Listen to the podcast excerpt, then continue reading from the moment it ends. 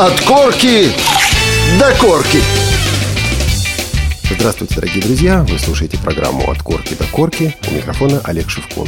Сегодня мы отправляемся в Самарскую областную библиотеку для слепых. Мы увидим, как в работе библиотеки сочетается старое и новое, привычное и неизведанное. Итак, добро пожаловать в Самару. А нашими экскурсоводами будут директор Самарской областной библиотеки для слепых Валентина Тюгашова и библиотекарь Наталья Коневская.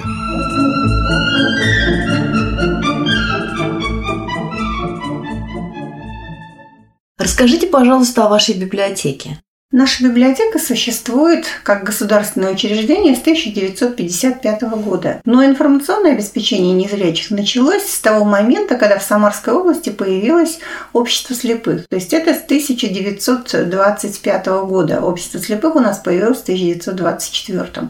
И тогда при обществе слепых был создан, ну, некий современным языком выражаясь, читальный зал, в котором э, люди слушали газеты, в котором было две брайлевские книги, на которых которых они учились э, читать по Брайлю. Ну и дальше это все стало развиваться. Если с 1955 года считать, то на тот момент у нас было порядка двух тысяч экземпляров брайлевских книг. Если говорить сегодня, то по плану этого года у нас должно быть в библиотеке более 66 тысяч экземпляров книг на различных носителей. То есть библиотека развивается, и библиотека развивается достаточно активно в плане технического перевооружения. Слава богу, так сложилось, что Самарская область всегда была в числе регионов, в которых правительство понимают необходимость информационного обеспечения незрячих, и, в принципе, всегда имели в достаточной мере оборудование, которое было нам необходимо, и э, имели идеологическую составляющую, которая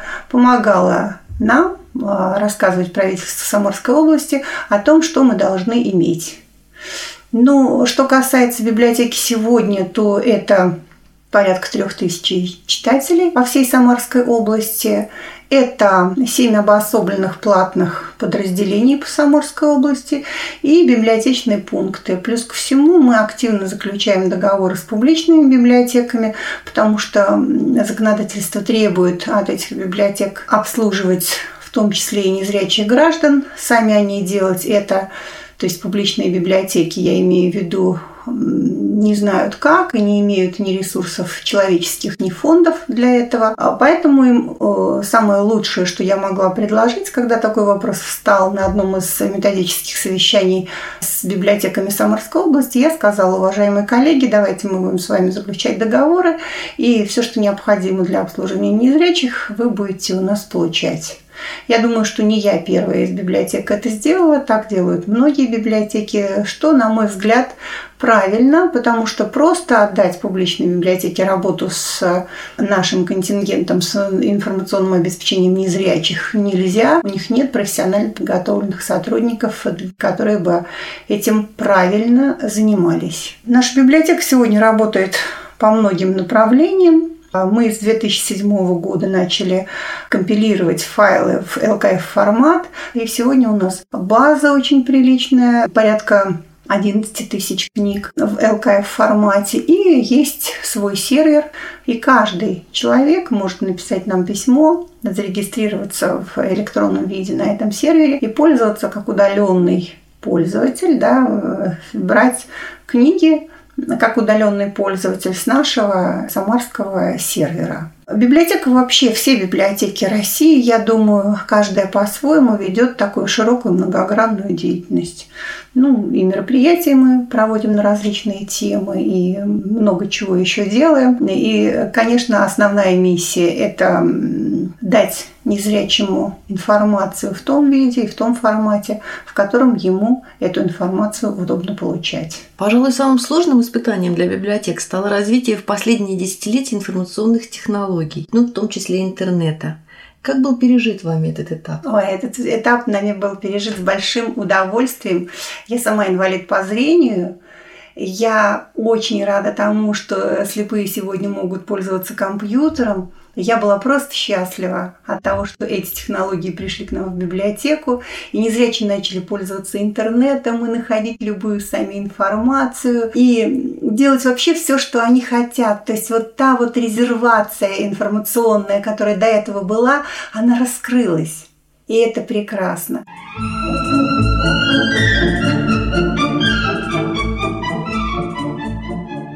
Давайте заглянем в чат Самарской областной библиотеки для слепых в тот момент, когда там идет обсуждение бытовой техники. На вопросы участников чата отвечает Ольга Глещинская, подлинный энтузиаст своего дела. Я говорю, я только подключился, вы о комбайнах говорите сегодня? Да-да. А это что за, за этот аппарат? Это что, мясорубка такая, что ли? Я что-то ни раз не видел такую еще. Нет, это многофункциональный прибор, который включает в себя много функций. Они бывают разные, кухонные комбайны. Комбайн, потому что он комбинированный, потому что вы можете там сделать много чего. То есть, например, сделать тесто на бисквит, можете взбить крем, можете блендером сделать пюре какое-нибудь или коктейль, что-нибудь в этом роде сделать. Можете отжать сок, есть э, комбайны с соковыжималкой, идут комбинированные.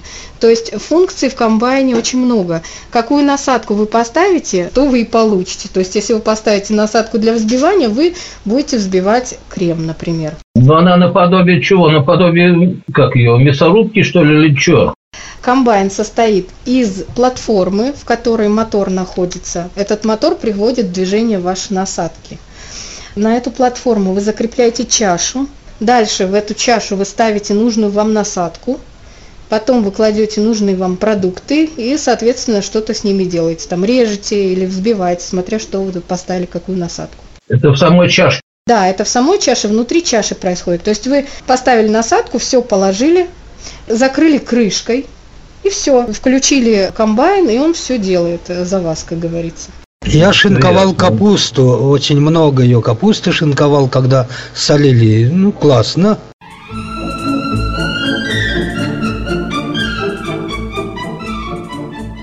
На вопросы Натальи Коневской отвечает Александр Грызунов, сотрудник библиотеки, занимающийся технической и организационной стороной чата. Насколько сложно было организовать э, этот голосовой чат на базе библиотеки именно технически? Когда директор вышел с предложением организовать такой чат, к этому моменту уже месяца два или три я занимался этим вопросом по личной инициативе, скажем так. Расспрашивал администраторов других чатов, в рассылке задавал вопросы, связанные с организацией чата. То есть по крохам собирал информацию, как это все организовать, как что устанавливать, какие настройки нужно использовать и так далее. Ну, естественно, обязательно делал попытки установить этот чат на своем домашнем нетбуке. Причем подчеркиваю именно не, не компьютере даже, а нетбуке. То есть одноядерный, достаточно слабенький, 1600 МГц. Тем не менее, вот когда директор дал отмашку началу вот этому всему проекту, организация чата пошла значительно быстрее. То есть я целенаправленно стал заниматься только этой проблемой. И вот с этого момента можно сказать, что чат начал а, свое существование. Я сейчас конкретно не помню дату, но это помню было летом. И с этого момента в чате а, начались с определенной регулярностью библиотечные мероприятия. Кроссворды, а, отгадывание кроссвордов различные викторины, музыкальные программы и так далее. Ну, наверное, не сразу появилось в чате много народа. Сколько на сегодняшний день зарегистрировано человек в чате, из какого количества пользователей вы начинали? Да, первоначально в чате было зарегистрировано, по-моему, человек 30.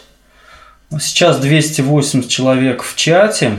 И благодаря тому, что с, э, буквально через полгода после появления э, такого чата у нас появился сервер, подключили очень серьезный интернет с хорошей скоростью, э, подключили сам сервер к бесперебойному блоку питания, позволяющему почти сутки обходиться без электричества. Вот. И поэтому такое большое количество стало возможным и зарегистрировать, и приходить в чат. Ну, я не скажу, что очень много приходит э, на чат людей, но вот даже если внимательно посмотреть разные мероприятия, то приходят разные люди. То есть, например, сегодня на одно мероприятие пришли одни люди, смотришь, на следующий день приходят совершенно другие. Насколько сложно заниматься администрированием чата сейчас, когда, я так понимаю, он уже стабильно работает? Да, сейчас администрировать чат значительно легче, то есть меньше а, различных экстренных таких ситуаций, которые в первое время возникали очень часто, чуть ли не раз в неделю, а может даже и чаще. Я хочу быть в чате, но я не знаю ни как устанавливать программу, ни как ее включать. Вы мне поможете? Да, конечно, мы оказываем такую помощь, но давайте начнем вот с чего. Как, во-первых, а, люди узнают о чате. Это либо тут уже ходит, посещает чат, либо они случайно наткнулись на эту информацию на нашем сайте. Вот на нашем сайте есть достаточно подробная инструкция, то есть что делает чат, где, значит, взять программу, то есть там есть ссылочка скачать программу. И тем, кто присылает данные для регистрации, кроме пароля и логина, получает еще подробную инструкцию. Но это вот для тех, кто достаточно неплохо самостоятельно умеет работать с компьютером.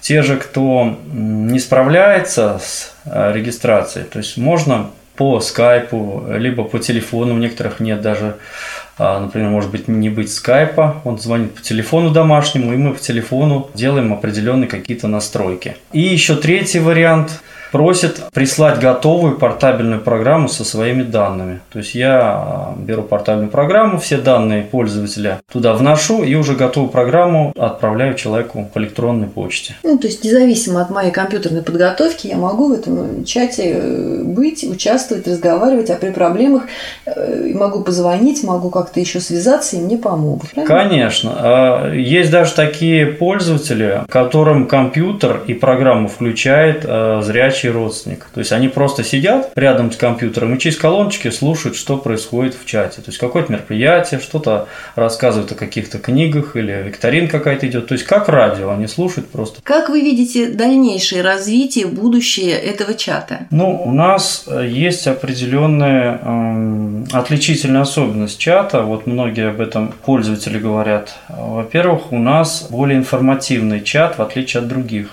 делается упор на какие-то вот информационные а, мероприятия, познавательные, библиотечные мероприятия, где-то продвижение каких-то своих книг и так далее. Чат – это инструмент продвижения библиотеки среди читателей, среди будущих читателей и так далее.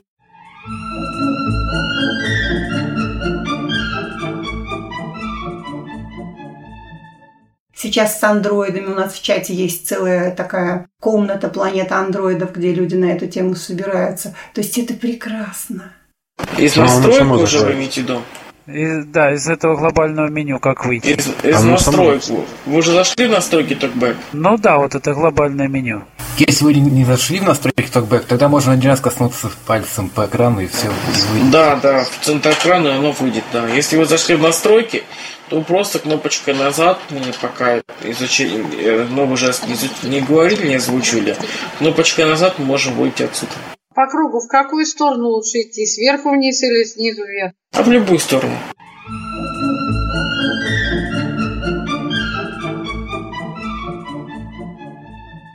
Да, конечно, ушла та авторитарная роль библиотеки, когда только у нас человек мог получить брайлевскую книгу, да. Вот он приходил и стоял за ней в очереди и ждал, и радостно ее тащил домой. Да, вот это вот составляющая из нашей деятельности ушла. Но есть другая. Ну и брайлисты остались, мы же их тоже обеспечиваем брайлевской литературой, пожалуйста, и все выписываем, и все получаем, что нам предлагает наши брайлевские издательства. То есть интернет дал возможность для инвалидов по зрению многие библиотечные услуги получать не выходя из дома. Но люди при этом нуждаются в общении. Как, на ваш взгляд, можно решить эту проблему? Вы имеете в виду реальное общение? Да.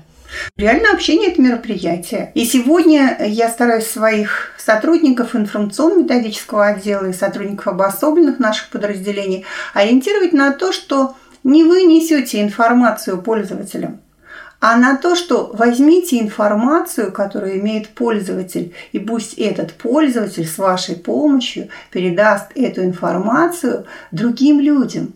Это будет прекрасно и для пользователя, который сам самовыразится и покажет сколько он знает, сколько он умеет, что он вообще делает, да, и для людей, потому что, в принципе, как правило, он расскажет это на языке, доступном э, своим товарищам. Библиотекарь всего всегда все равно будет пытаться э, внести некую заумную составляющую во всю эту деятельность. Поэтому роль пользователя сегодня в библиотеке, на мой взгляд, должна выйти на первый план. Это самое главное. То есть вот у нас, если э, в голосовом чате мы стараемся все-таки, чтобы читатели проводили мероприятия. У нас не так много пока бывает народу, к сожалению, в чате. И э, большая, серьезная задача стоит о том, чтобы привлечь как можно больше пользователей э, на наши мероприятия, которые проводятся на виртуальной площадке. Но, тем не менее, очень хорошо, когда пользователи сами проводят мероприятия.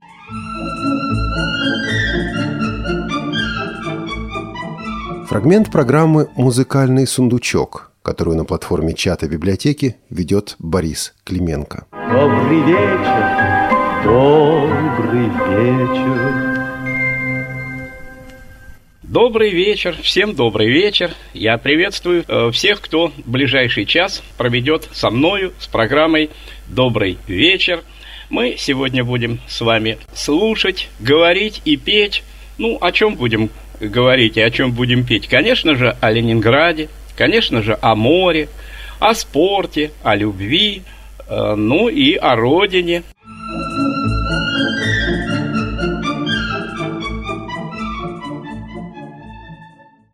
И очень хорошо, когда в реальных мероприятиях тоже принимают участие пользователи. Ну вот, например, мы проводим уже который год летние фестивали. Совместно с обществом слепых буквально рука об руку, мы их проводим, и получается так, что какой-то год э, я вношу в бюджет библиотеки, э, если это удается, проживание и питание участников, э, с которыми мы выезжаем на базу отдыха для проведения этого летнего фестиваля. В какой-то год оплачивает общество слепых этот проект, потому что у них написано и выигран грант на эту тему. То есть мы разными способами э, вместе с обществом слепых, используя их организационный ресурс, их ресурс человеческий. Мы с ними вместе проводили эти мероприятия. Почему я так вот легко говорю? Потому что на территории Самарской области 9 местных организаций ВОЗ. И для того, чтобы собрать команду, конечно, проще это сделать библиотекарю плюс председатель общества слепых. Или наоборот, кому как больше нравится, председатель общества слепых плюс библиотекарь. И только в таком тандеме отлично работается. Люди знают тех, кто будет участвовать в этой команде, библиотека работает с информацией, которую надо будет изучить человеку. Это идеальный тандем, на мой взгляд, и дай бог, чтобы он у нас и дальше существовал вот с обществом слепых.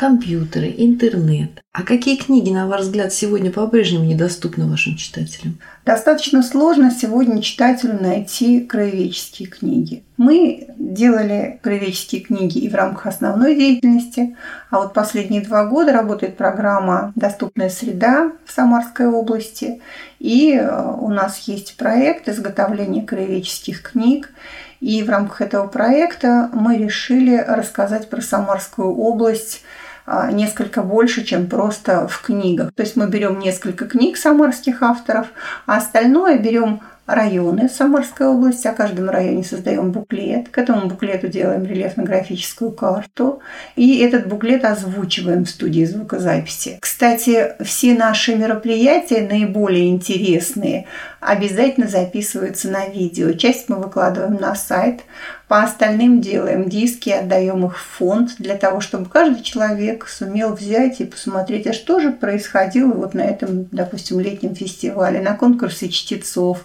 на каких-то конкурсах или на творческих вечерах, которые мы проводим о своих читателях. Это все записывается, есть диски, пожалуйста, можно взять, посмотреть. Это очень здорово, это громадная работа, конечно, она требует филигранного к ней отношения. И я очень рада, что у нас техника и звукорежиссер она, и звукооператор, и не знаю, как ее назвать еще, всякими разными хорошими именами, Любовь Михайловна Грызунова.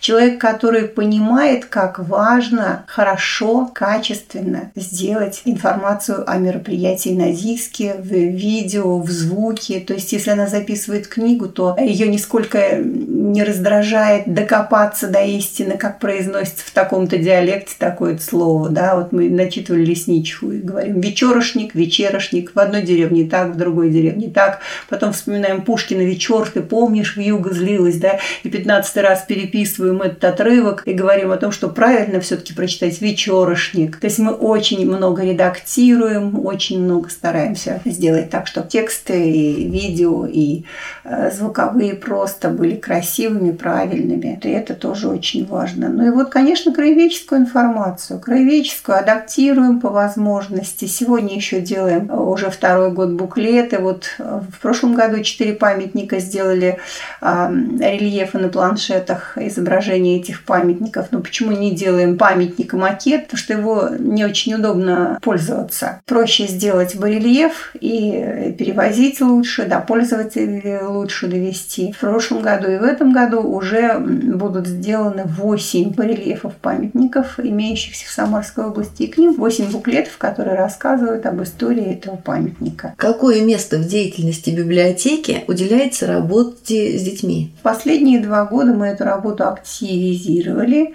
У нас появился информационно-методический отдел, и в этом отделе появился сотрудник, который умеет и любит работать с детьми. И мы проводим сегодня работу с садиками, с детьми, имеющими проблемы со зрением, со спецшколой номер 17 и с областной глазной офтальмологической клиникой. Последние два года мы начали создавать тактильные книги. В основном это книги для маленьких незрячих детей дошкольного возраста. И эти книги э, мы используем на занятиях с детьми. Ходим в спецшколу номер 17, ходим в садики. На мой взгляд, это очень важно и очень хорошо. Надеемся, что с сентября у нас начнет работать клуб, развивающий клуб для детей, у которых есть проблемы со зрением, или для родителей, слепых родителей, у которых есть зрячие дети. Ну,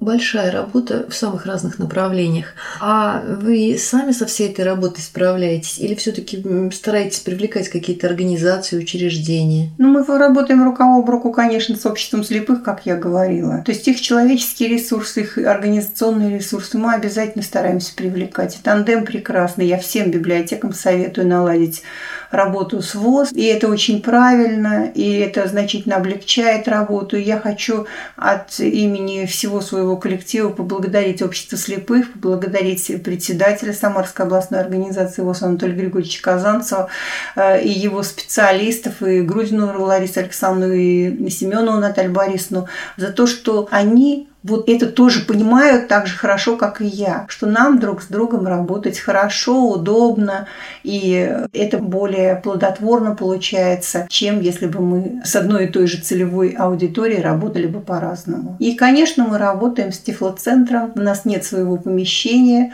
все массовые, большинство своих массовых мероприятий мы проводим в Тифлоцентре, что тоже хорошо, потому что, опять же, у нас одна целевая аудитория.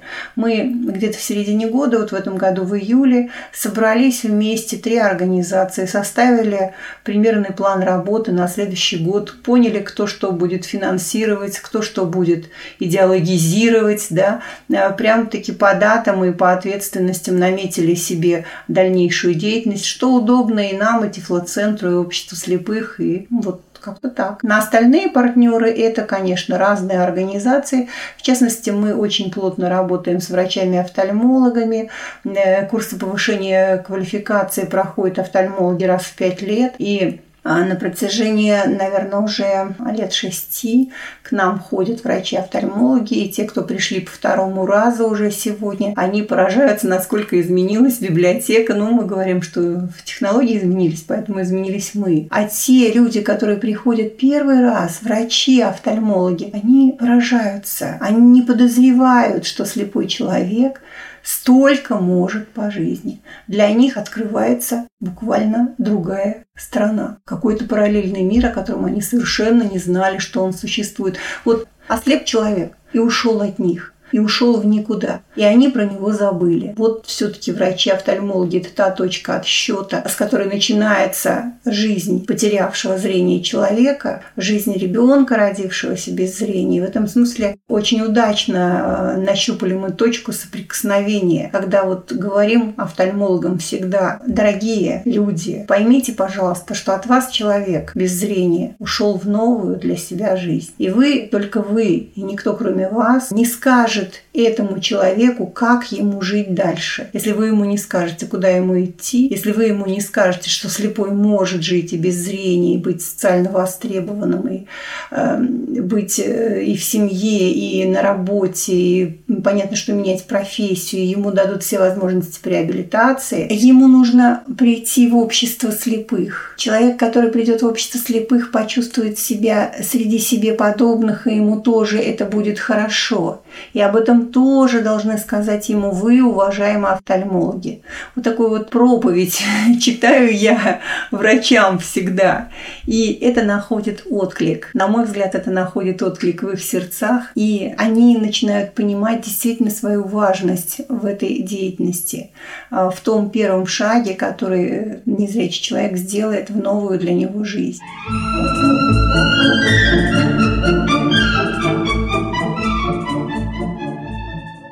Библиотека для слепых – это учреждение уникальное. Это учреждение, которое несет в своей деятельности не просто просветительскую функцию, а очень серьезную реабилитационную функцию. Реабилитационная составляющая деятельности библиотеки слепых громадна. Библиотека для слепых – это учреждение, миссия которого сделать так, чтобы слепому человеку в обществе жилось комфортно. И в этом смысле мы уникальны, потому что мы стараемся все библиотеки, я уверена, что все библиотеки Российской Федерации стараются проводить такую работу, конечно же. Мы предоставляем слепому человеку информацию на всех носителях, да, том виде, в котором э, ему удобно ее употреблять. И прочитать можем, и написать можем, и издать можем, и озвучить, и по Брайлю, и в ЛКФ, и на диске, и на кассете, и бог весть еще как, лишь бы только он ее получал. В этом смысле уникальность библиотек для слепых невозможно переоценить. А есть то, что вас тревожит? Тревожит вообще дискуссия о том, нужны ли библиотеки, о том, что они будут делать, я думаю, что библиотек для слепых это касается в меньшей степени, но все равно черным своим крылом задевает. И уверена, что каждая библиотека все-таки будет делать какую-то такую работу, какую-то такую осуществлять деятельность, которая действительно нужна инвалидам по зрению. И дискуссия по поводу, нужны ли библиотеки, будет касаться библиотек для слепых, но очень-очень слегка.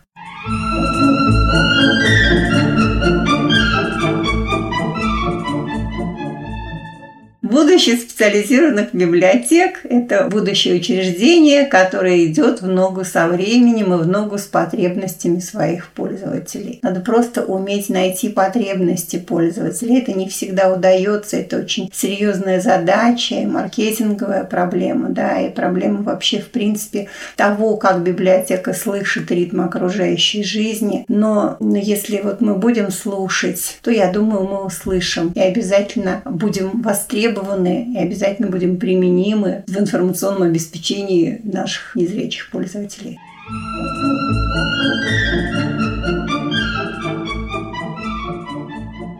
Этот выпуск передачи «От корки до корки» подготовлен сотрудниками Самарской областной библиотеки для слепых и сотрудниками редакции «Радио ВОЗ».